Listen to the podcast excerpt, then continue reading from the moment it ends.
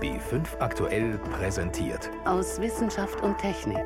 Jeden Sonntag um 13.35 Uhr. Einfach besser informiert. B5 aktuell. Ich fahre jetzt 26 Jahre ins Eis, also das habe ich mir abgewöhnt, da aufgeregt zu sein. Das sagt zumindest der Kapitän des Forschungsschiffs Polarstern. Ob die Wissenschaftler an Bord ähnlich cool Richtung Antarktis starten, darüber sprechen wir gleich. Außerdem geht es bei uns um Doping, und zwar nicht für Leistungssportler, sondern für Schachspieler. Und wir versuchen eine Hauswand zu drucken. Das sind einige unserer Themen heute. Am Mikrofon ist David Globig.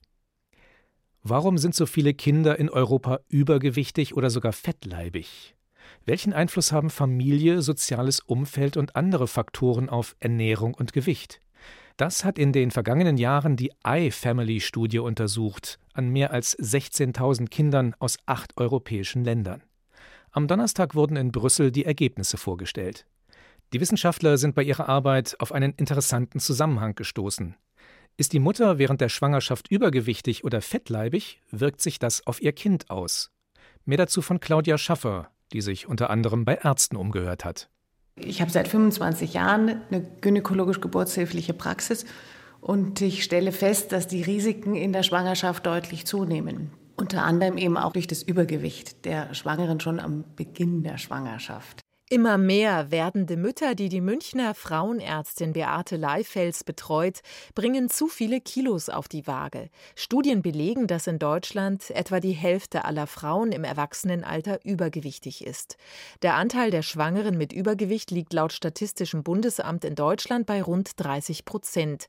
Rund 8 Prozent sind sogar adipös, also fettleibig. Für den Embryo im Mutterleib ist starkes Übergewicht der Mutter eine schwere Hypothek, erklärt der Wissenschaftler Berthold Kuletzko von der Haunerschen Kinderklinik in München. Wenn eine Frau zu Beginn der Schwangerschaft bei der Befruchtung übergewichtig ist, dann hat ihr Kind ein verdoppeltes Risiko, im späteren Lebensalter selbst übergewichtig zu werden, adipös zu werden. Und wenn die Frau adipös ist, dann ist das Adipös das Risiko für das Kind verdreifacht. Dies zeigt die Early Nutrition Studie, die Professor Kuletzko geleitet hat. Ein internationales Forscherteam konnte zeigen, dass die Weichen für Übergewicht beim Kind in den ersten 1000 Tagen gestellt werden und das schon vor der Geburt. Gemeint sind damit die rund 270 Tage der Schwangerschaft plus die ersten beiden Lebensjahre. Wissenschaftler sprechen von der sogenannten metabolischen Programmierung, also die Art, wie der Stoffwechsel eines Menschen funktioniert. Besonders kritisch, der Embryo einer übergewichtigen oder gar adipösen Mutter ist vom ersten Moment der Befruchtung einem höheren Insulinspiegel ausgesetzt, weil der mütterliche Blutzuckerspiegel zu hoch ist. Und das programmiert das Risiko für höhere Fettablagerung im kindlichen Organismus lebenslang. Die Gefahr, später einmal Diabetes zu bekommen, ist bei solchen Babys deutlich höher als bei Kindern von normalgewichtigen Müttern. Interessant, ausschlaggebend ist aber nicht nur das Gewicht der Mutter zum Zeitpunkt der Befruchtung. Kuletzko betont, dass auch das Gewicht des Vaters und sein Lebensstil eine Rolle für die spätere Entwicklung des Kindes spielen.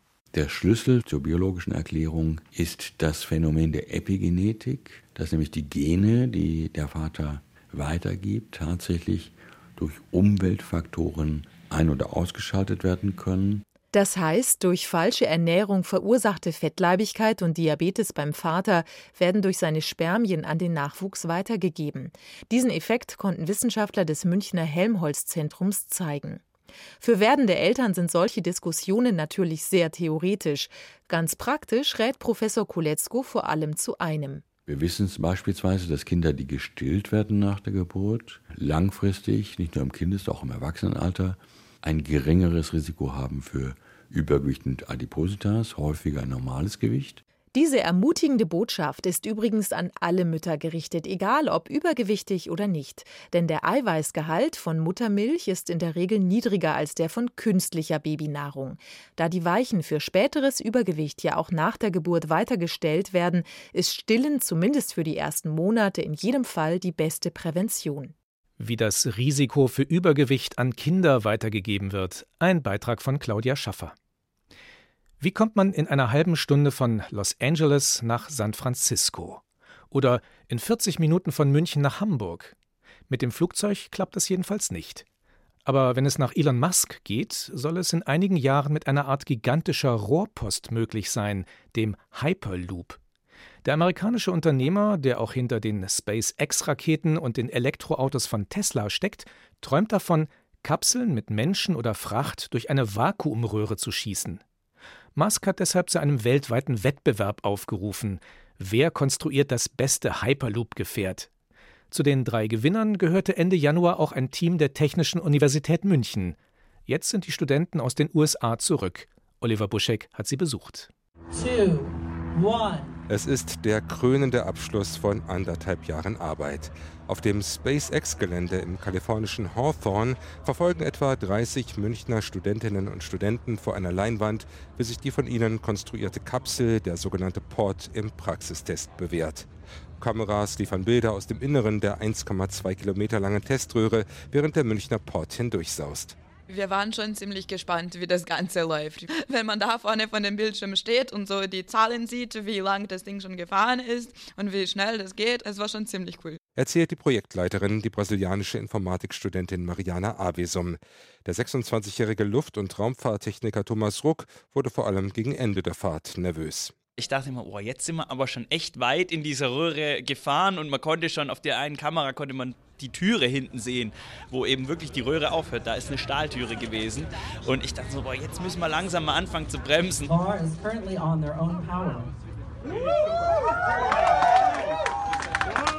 Alles ging gut und so konnten sich die Münchner im Finale der besten drei die Auszeichnung für den schnellsten Port abholen. Und das bei einer Konkurrenz von ursprünglich 700 Teams. Ihren Erfolg verdanken die Studenten auch Unterstützern aus der Industrie. Firmen von Airbus bis Knorr Bremse haben Geld, Know-how und Komponenten zur Verfügung gestellt, um das viereinhalb Meter lange Gefährt zu konstruieren. Eine Herausforderung für sich war dabei der Transport aus Bayern in die USA. Der deutsche Zoll ist sehr darauf bedacht, dass alle Waren, die ausgeführt werden, auch wieder zurückkommen nach Deutschland, vor allem wenn es um Technologie geht. Unser Kompressor kommt aus einem früheren Militärflugzeug. Da ist es denen umso wichtiger, dass das wieder zurückkommt. Das heißt, es ist erstmal sehr viel Papierkrieg, den man da führen muss. Rübergeflogen haben wir es dann Ende Dezember mit einem Frachtflugzeug und eine Woche später stand der Port dann schon drüben in unserer Werkstatt. Stichwort Kompressor, auch der ist übrigens Teil des Erfolgsgeheimnisses. Bei der Fahrt durch die Röhre bringt er nämlich entscheidende Geschwindigkeitsvorteile. Das, was beim Hyperloop-Konzept eben neu ist, ist, dass die Höhe nicht ganz evakuiert ist. Also es gibt schon noch ein bisschen Luft drin. Und was dieses Kompressor macht, ist, dass er tut dieses Restluft saugen, durch die Kapsel führen und hinter wieder raus. Das führt dazu, dass den Luft, was noch in die Höhe zu finden ist, tut sich vorne nicht sammeln und wird also nicht zu einer riesigen Bremse. Der Münchner Port, wie auch die Konkurrenten aus Boston und Delft, hat übrigens nur Modellgröße. Gerade mal ein einziger Passagier hätte darin Platz.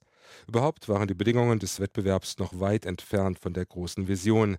Statt auf über 1100 Stundenkilometer kamen die Ports in Kalifornien gerade mal auf knapp 100 kmh. Das lag auch daran, dass die Magnetschiene nicht einsatzbereit war, auf der der Hyperloop dahin gleiten soll, ganz ähnlich wie ein Transrapid. Überhaupt ist fraglich, ob das vom SpaceX-Gründer Elon Musk erdachte Konzept tatsächlich eines Tages Wirklichkeit werden kann. Experten bezweifeln vor allem, dass die Rohrpostzüge wegen des hohen Energieaufwands wirtschaftlich betrieben werden können. Und in Deutschland hat ja schon die Diskussion um den Transrapid gezeigt, dass neue Schienensysteme hier einen schweren Stand haben. Der Student Thomas Ruck ist dennoch zuversichtlich. Ich denke, dass Australien ein ziemlich gutes Land wäre, in dem man Hyperloop mal ausprobieren könnte. Die haben sehr große Städte, die weit auseinander sind, mit wenig dazwischen. Die haben viel Sonne, wo man Solarzellen eben mit äh, füttern kann. Und die haben ein einigermaßen flaches Land. Das sind alles Voraussetzungen, die man braucht für Hyperloop. Ich bin davon überzeugt, auch wenn es nicht in Deutschland sein wird erstmal, dass man auf jeden Fall irgendwo in der Welt in den nächsten 20 Jahren im Hyperloop sitzen wird. Reisen per Rohrpost. Oliver Buschek über das deutsche Siegerteam des Hyperloop-Wettbewerbs. Sie hören B5 am Sonntag aus Wissenschaft und Technik mit David Globig. Doping im Sport. Das sorgt regelmäßig für Schlagzeilen und für Misstrauen unter den Athleten.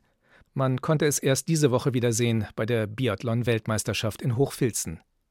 Doch nicht nur in Sportarten, die körperliche Höchstleistungen verlangen, kann Doping den Wettbewerb verzerren, eine neue Studie legt nahe, Schachspieler können ihre geistige Leistung mit bestimmten Mitteln steigern. Sollte sich das bestätigen, hätte das nicht nur Auswirkungen auf den Schachsport. Lisa Weiß berichtet. Es war Doping im Dienste der Wissenschaft. 39 Landesliga-Schachspieler mussten mehrmals an der Uni Mainz erscheinen und bekamen mal Modafinil verabreicht, ein Mittel, das Narkoleptiker vor dem unkontrollierten Einschlafen schützen soll. Mal war es auch Methylphenidat, besser bekannt als Ritalin, und an anderen Tagen bekamen die Probanden Koffein oder nur ein Placebo. Wann sie was schluckten, wussten die Spieler nicht. Nach der Medikamentengabe mussten sie jeweils 20 viertelstündige Partien gegen einen Schachcomputer absolvieren, der auf ihre Spielstärke eingestellt war. Als sich Klaus Lieb, der Direktor der Klinik für Psychiatrie und Psychotherapie an der Universitätsmedizin Mainz, die Partien der gedopten Spieler ansah, war durchaus überrascht. Sie haben länger für einen Schachzug aufgewendet, haben sich also offenbar vermehrt konzentriert, tiefer nachgedacht über den einzelnen Schachspielzug und haben damit zunächst einmal mehr Zeit benötigt. Dadurch kamen sie dann am Ende der jeweils 15 Minuten dauernden Spielpartien immer wieder unter Zeitdruck und haben dann auch vermehrt Spiele zunächst mal verloren, weil sie da unter Zeitdruck gekommen sind. Die Spieler, die nur ein Placebo bekommen hatten, hatten dagegen, wie erwartet, genau die Hälfte ihrer Spiele gegen den Schachcomputer gewonnen. Doch wie sah es mit den Spielern aus, die unter dem Einfluss von Substanzen standen und es schafften, ihre Spiele zu beenden? Das wollte Studienautor Klaus Lieb genauer wissen. Und deswegen haben wir uns die Spiele nochmal genauer angeschaut, die genau in den 15 Minuten auch abgeschlossen und entschieden wurden. Und da zeigte sich, dass die Spieler, die in der Lage sind, ein gutes Zeitmanagement zu haben, dass die tatsächlich unter Methylphenidat und Modafinil auch mehr Spiele gewonnen haben als unter Placebo. Unter Koffeineinfluss gewannen die Spieler dagegen nicht signifikant mehr Spiele. Ist also Doping im Schach möglich? Das müssen weitere Untersuchungen zeigen, sagt Studienautor Lieb vorsichtig. Und der Dopingbeauftragte des Deutschen Schachbundes, Till Maschrow, selbst Mediziner, weist darauf hin, das Studiensetting war nicht mit echten Schachturnieren vergleichbar. Gerade diese Medikamente, die da angewendet wurden, wurden ja sehr kontrolliert gegeben und die Partien fanden dann immer zu einem festgelegten Zeitpunkt statt. Und das ist ja bei einem Turnier nicht immer der Fall, erstens. Und zweitens sind volle Turnierpartien ja viel länger als 15 Minuten. Die Studie ist sehr interessant, aber ich finde, man müsste auch noch untersuchen, wie sich dann diese Stoffe auswirken, wenn man eine lange Partie spielt, ob die Wirkung dann im zeitlichen Verlauf nachlässt. Doch Maschru glaubt, es dürfte in Zukunft noch wichtiger werden, Dopingkontrollen im Schachsport durchzuführen. Schon jetzt gibt es Kontrollen, auch um Sportfördergelder zu bekommen. Allerdings nur bei nationalen Meisterschaften, nicht in der Schachbundesliga oder im Training, auch weil bisher immer noch nicht klar ist, ob und wie im Schachsport gedopt werden kann. Bisher vermuteten viele Experten, Substanzen wie Ritalin, sogenannte Neuroenhancer, führen bei hochkonzentrierten Menschen eher zu einer Verschlechterung der Fähigkeiten. Neuroenhancement-Forscherin Isabella Häuser von der Charité Berlin fühlt sich durch die neue Studie dagegen bestätigt wo also immer gewarnt wurde, wo gesagt wurde, nein, gerade komplexe kognitive Fähigkeiten werden vermutlich da verschlechtert und das ist alles ganz schwierig und ganz schlecht. Das haben wir schon immer gesagt, dass das vermutlich so nicht ist und insofern wundert mich das jetzt überhaupt nicht. Sie fordert weitere Forschungen, welche Wirkungen Neuroenhancer auf gesunde Menschen haben. Denn das ist bis jetzt ziemlich unklar und auch schwierig zu untersuchen, sagt Häuser weil es vor allem Geld für Studien gäbe, die Kranken helfen können. Dabei könnten Ihrer Meinung nach Neuroenhancer in der Praxis möglicherweise hilfreich sein, wenn sie besser erforscht wären. Ein Beispiel für eine mögliche Anwendung einer solchen Substanz bei Gesunden wäre zum Beispiel bei einem Chirurgen, der nach einem langen Nachtdienst nochmal an den OP-Tisch muss, weil er oder sie jetzt einen Notfall hat. Solche Szenarien sieht Studienautor Klaus Lieb dagegen äußerst kritisch. Er sagt, Modafinil oder Ritalin machen abhängig und können Depressionen oder Psychosen auslösen. Hirndoping am Schachbrett und im OP. Ein Beitrag von Lisa Weiß war das. Wie stark steigt der Meeresspiegel, wenn der Klimawandel die Eismassen in der Westantarktis schmelzen lässt? Für die Küstenregionen rund um den Globus ist das eine ganz entscheidende Frage. Allerdings können die Forscher darauf noch keine genaue Antwort geben. Um herauszufinden, wie sich der westantarktische Eisschild verhält, wenn es auf der Erde wärmer wird, ist das deutsche Forschungsschiff Polarstern vor ein paar Tagen von Chile aus Richtung Südpol gestartet. Es soll dort mit einem Bohrer Bodenproben nehmen. Wir begleiten diese Expedition und werden einmal pro Woche auf das Schiff schalten. Diese Woche hat meine Kollegin Birgit Magira mit dem Forschungsleiter an Bord gesprochen, dem Geologen Carsten Gohl. Sie wollte erst einmal wissen, wie es ihm so kurz vor dem Start geht. Ja, ich bin ziemlich aufgeregt. Und zwar, wir haben das schon über viele Jahre vorbereitet. Und eigentlich sollte diese Fahrt mit diesem Mebo-Bohrgerät auch schon vor zwei Jahren stattfinden, musste dann aber verschoben werden.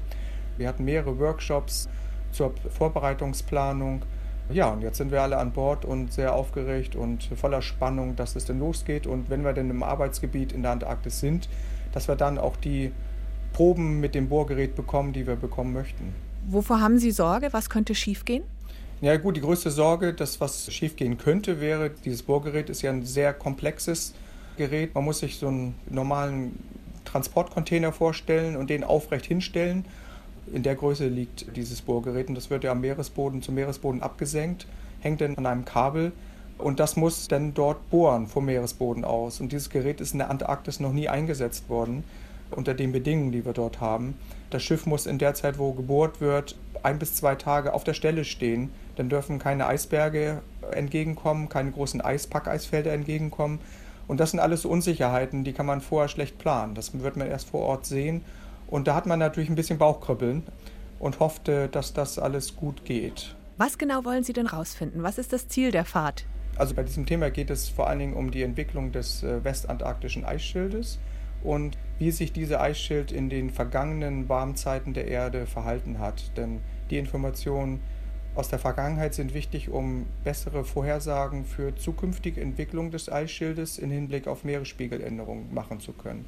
Und dafür werden Sie in den Meeresboden bohren. Genau, und dafür brauchen wir Proben aus den Meeressedimenten, die vor den Gletschern abgelagert wurden. Und diese Sedimente können uns erzählen, also die Bestandteile in den Sedimenten, zum Beispiel Mikrofossilien, sagen uns, wie Wassertemperaturen zu der Zeit, zu diesen vergangenen Warmzeiten gewesen sind, der Salzgehalt, wie stark das Eis sich ausgebreitet hat in den vergangenen Warmzeiten. Und daraus kann man Rückschlüsse ziehen über das Verhalten des gesamten Eisschildes. Denn wir fahren hier an einen ziemlich zentralen Punkt des westantarktischen Eisschildes, der sehr repräsentativ ist für das gesamte Gebiet der Westantarktis. Auf der Südhalbkugel ist jetzt gerade Sommer. Das heißt jetzt aber nicht, Sie haben Liegestühle an Deck.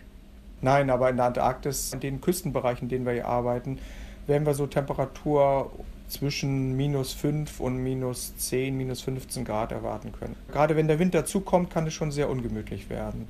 Stichwort ungemütlich. Sie sind mit der Polarstern jetzt erstmal eine knappe Woche unterwegs. Durch den Südpazifik, Südpolarmeer. Das sind die Breitengrade, wo es ordentlich tost und brüllt. Das wird wirklich ungemütlich, oder? Ja, also gerade die 40er und 50er Breitengrade, vor allem die 50er, sind schon sehr ungemütlich. Sobald man in die 60er Breitengrade kommt, also in die Richtung Antarktis und dann auch schon so die ersten Eisberge sieht, dann äh, beruhigt sich meistens auch das ganz schlechte Wetter. Aber diesen Bereich um die 50er Grade, den muss man erstmal überbrücken. Und dann werden wir sehen, das kann sehr ungemütlich werden. Vielleicht haben wir aber auch Glück und denn wenn es ungemütlich wird, sind es ja auch nur ein paar Tage. Was sagt Ihr Magen normalerweise dazu?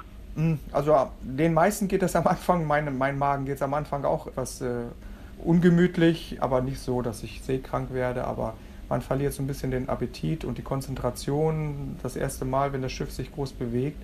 Aber in meinem Fall, glücklicherweise, geht das dann nach einem Tag eigentlich auch vorbei und bei den meisten auch. Die Polarstern ist unterwegs Richtung Südpol. Birgit Magira sprach mit Carsten Gohl. Mehr Informationen zur Expedition finden Sie unter br.de-polarstern. Kleine Spielzeuge, aber auch kompliziert aufgebaute Skulpturen und Bauteile für Autos und Flugzeuge, all das kann man heute schon mit 3D-Druckern herstellen. Statt wie früher Kunststoff, Keramik oder auch Metall zu gießen, zu pressen oder zu fräsen, druckt man einfach Materialschicht auf Materialschicht übereinander. An der Technischen Universität Braunschweig wollen Forscher jetzt sogar ganze Häuserwände auf diese Weise produzieren. Carmen Wojcik hat sich das für uns angesehen. Wir starten jetzt den ersten Versuch. Ich starte jetzt den Mischer. Der ganze Drucker ist 15 Meter lang, 6 Meter breit und gut und gerne 3 Meter hoch. In der Mitte spuckt ein riesiger robotischer Metallarm über eine Düse gerade massenhaft Betonmatsch aus. Allein dieser Arm ist 2 Meter lang und der ganze Drucker ist ein Koloss. Aber natürlich muss er so groß sein, sonst könnten der Bauingenieur Harald Kloft und die anderen Architekten, Ingenieure, Informatiker und Maschinenbauer hier an der Technischen Universität Braunschweig ja zum Beispiel auch keine geschwungenen Hauswände damit herstellen, die noch dazu mit weniger Material auskommen, also besonders dünn, filigran und noch schwungvoller als bisher sein sollen, aber ohne dabei an Tragfähigkeit einzubüßen. Aber was für ein Hausteil genau die Forscher hier heute ausdrucken wollen, kann ich im Moment zumindest noch nicht erkennen. Aber der Druckprozess, der hat ja auch gerade erst begonnen. Also ein Hausteil in dem Sinne wird es natürlich heute noch nicht werden. Aber wir versuchen Parameter hier zu untersuchen, die eigentlich die Grundlage bilden, um Bauteile eines Hauses beispielsweise zu entwickeln. Und deswegen haben wir zum Beispiel den Versuch heute, dass wir gegen eine Fläche spritzen, die dynamisch mitgeführt wird. Und uns interessiert, wie schnell können wir weiterziehen, dass dann das aufgespritzte Material eigenständig stehen bleibt. Das Bauteil hier im Drucker wächst jetzt vor unseren Augen ganz langsam Schicht für Schicht heran. Und dabei spritzt der Druckerarm den Beton gegen eine kleine Wand aus Kunststoff. Die ist gerade mal so groß wie eine Tischplatte. Und diese Platte, die bewegt sich auch noch. Sie wird durch einen Greifarm aus Metall gehalten und geführt. Die Bewegung dieser Platte ist dabei offenbar mit der Bewegung des Druckerarms gegenüber synchronisiert. Und das ist das eigentlich Innovative hier, dass wirklich ein Roboterarm und ein Schild sich kooperativ in einem Arbeitsprozess bewegen können. Und man hört im Hintergrund auch immer drei Bar, zwei Bar. Also hier äh, wird ein bisschen experimentiert mit dem Druck, mit dem der Beton hier gerade aus dieser Düse rausschießt. Der Architekt Hendrik Lindemann hat hier quasi den Finger auf dem äh, Druckknopf sozusagen. Genau. Ein ganz normaler 3D-Drucker kann das Material immer nur von oben drauf geben. Wir haben jetzt hier einen ähm, sechsachsigen Roboter, der hat noch mehr Freiheitsgrade und kann das Material sowohl seitlich auftragen als auch Material da auftragen, wo bereits Material aufgebaut wurde. Und wir können eigentlich den 3D-Druckprozess anders denken. Platte und Druckerarm bewegen sich weiter, jetzt nach rechts. Und links daneben bleibt etwas von dieser feuchten Betonmasse von ganz alleine stehen, ohne Stütze, ohne Form, die die Masse irgendwie hält. Asko Fromm, der Architekt, der das hier auch mit bearbeitet. Wie hält bzw. klebt denn jetzt dieser Beton da in diesem Drucker zusammen? Warum zerläuft der nicht ohne eine feste Form? Na, das hängt natürlich davon ab, wie die Materialzusammensetzung gewählt wird und natürlich von dem Anteil des Wassers, das man hinzufügt. Der Druckerarm, der hat jetzt aufgehört, sich zu bewegen und jetzt kann man auch das Ergebnis erkennen. Naja, also eine Wand kann man jetzt fast gar nicht sagen. Sieht ja so ein bisschen aus wie, eine, wie, wie, ein Klumpen, aber nicht wie eine Wand. Das Entscheidende ist, dass dieser Klumpen doch schon einen beträchtlichen Aufbau sowohl in der Dicke als auch in der Höhe hat. Der steht schon von alleine und das Schild ist gerade mal nach dem Spritzprozess schon wieder abgelöst worden. Und das sehen wir schon positiv. Ja, darauf können wir weiter auch inhaltlich aufbauen. Da ist wohl noch ein bisschen Arbeit nötig. Carmen Wojcik über einen 3D-Drucker für Beton. So viel aus Wissenschaft und Technik. Am Mikrofon war David Globig.